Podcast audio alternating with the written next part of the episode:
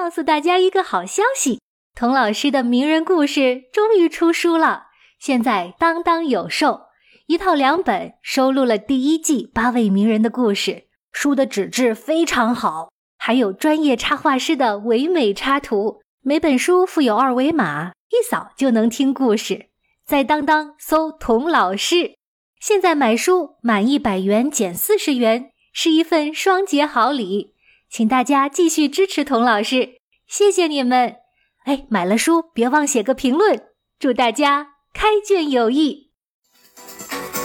大人物小故事，小少年大梦想，欢迎来到童老师课堂的奇葩名人录。你好，我是童老师。上集说到，Ruth 在她快满四十岁的时候。做了一个重大的决定，这个决定还要感谢他当时的几位学生。他们在课后专门找到金斯伯格教授，请他考虑开一门女性主义与法律的课。那时的 Ruth 其实对女性主义并没有太多的了解。那学生为什么会找他呢？嗨，谁叫她是当时唯一的女性教授呢？于是啊，为了备课，Ruth 在图书馆泡了几天，恶补女性主义。读着读着，她突然间好像从梦中惊醒过来一样，第一次清晰的意识到自己作为人和作为女人到底意味着什么。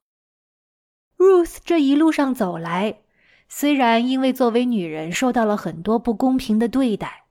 但是他牢牢记住妈妈留给他的箴言：“Be a lady，做一名淑女。”所以呢，他除了自己加倍努力、加倍优秀，在男人扎堆的法律界做得好到男人都没话说，必须尊重他之外，哎，从来没有想过自己可以去改变这个社会。而当时的美国社会有什么问题呢？尽管美国女性在一九二零年就获得了投票权，但是啊，他们在找工作上一直受到歧视。你看，连 Ruth 这么出类拔萃的女性都找不到工作，可以想象这种歧视是多么的广泛，多么的根深蒂固。为什么当时的社会这么反对女性出来工作呢？道理很简单。因为那个社会是由男人来控制、来设计的，把女人安顿在家里，就有人做家务，有人洗衣做饭，有人带孩子、抚养后代呀。那怎么让女人接受这样的安排，乖乖的待在家里，不出去找工作添乱呢？那当时的保守派啊，就反复的强调，女人没有男人聪明，容易感情用事。所以呢，不适合在社会上工作，呃，只适合做做家务、带带孩子这种比较简单的劳动。但是啊，随着越来越多的女孩上大学、接受高等教育，证明女孩的智商一点不比男孩差呀，这种堂而皇之的歧视理论被啪啪打脸，再也站不住脚了。于是啊。保守派又祭出了更高级的武器，他们说：“女人是高贵的、纯洁的，所以啊，不应该出去工作啊，把在社会上打拼这种肮脏的事情交给男人来做吧。我负责挣钱养家，你负责貌美如花啊，多好啊！”可是 Ruth 意识到。不管是智力低下论，还是高贵纯洁论，任何将男女差别对待的法律思维和理论，他们背后的动机都是一样的，就是希望把一代又一代的女性限制在妻子、妈妈的角色当中，阻挠他们参加工作、自己挣钱，剥夺他们通过工作上的成就来提升自己社会地位的机会。Ruth 也意识到，老是这样按照男人制定的游戏规则玩下去，不仅对女人没有好处，对男人也没有好处。现在是时候全面改变游戏规则了。从此，Ruth 迎来了她人生的全新篇章。从一九七零年到八零年的十年间，她特别专注的做了两件事儿。第一是全力推动一项平等权利修正案，可惜呢，此路不通，修正案没有通过。立法不成，还有司法嘛？所以，Ruth 做的另外一件事就是加入美国公民自由联盟，做什么呢？帮人打官司，通过打官司，一点儿一点儿像雕刻大理石一样去改变宪法对性别歧视的解释。Ruth 前后参与过三百多个性别歧视的案子，作为总律师，将六个案子一直打到了最高法院。而且打赢了五个，彻底改写了美国针对性别歧视的宪法。他是怎么改变宪法的呢？我给你讲一个 Ruth 打到最高法院的案子。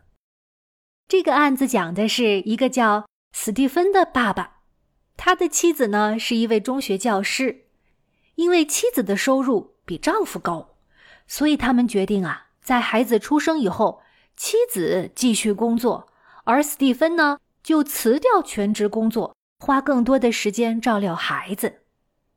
但是没想到啊，妻子难产死了，斯蒂芬成为了一名单身父亲。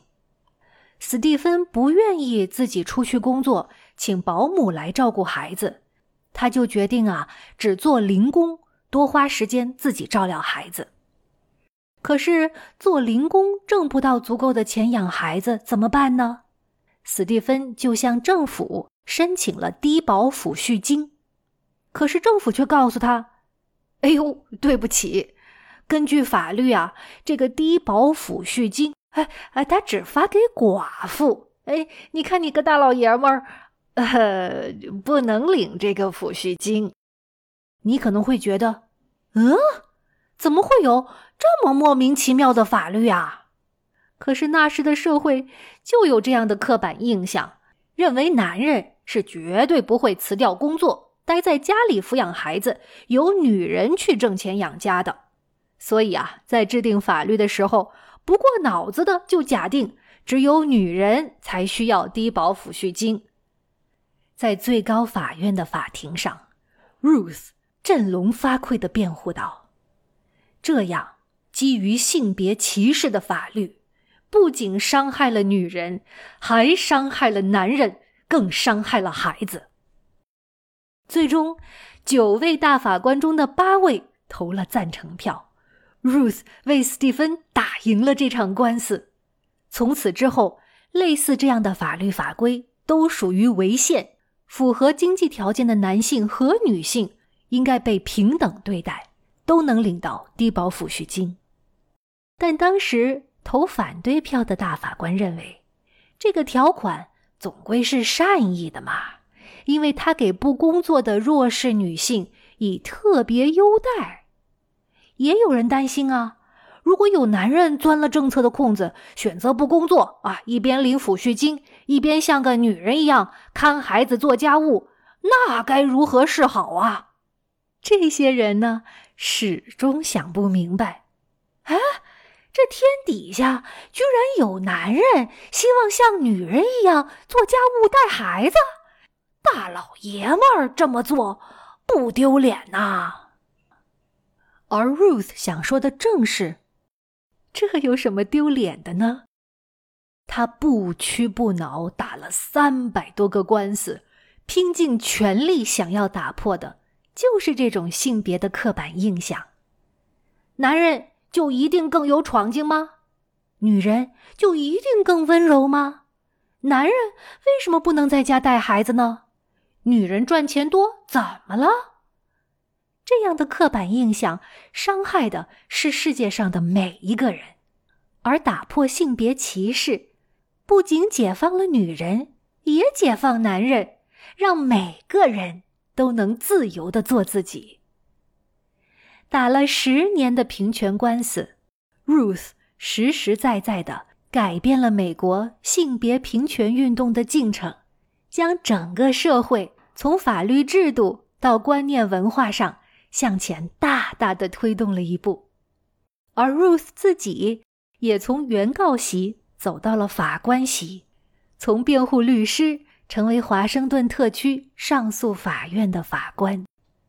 又过了十三年，六十岁的 Ruth 被提名最高法院大法官。但是除了他，还有十几个法官也被提名了。他的排名啊，其实挺靠后的，因为首先她是个女人，其次她是个犹太人，而且呀，她年纪也大了，她能成功当选的希望很渺茫。幸亏有一个人，动用了他所有的关系网，用他所有的名誉为 Ruth 背书。力挺他当选大法官，这个人是谁呢？我们下一集再见吧。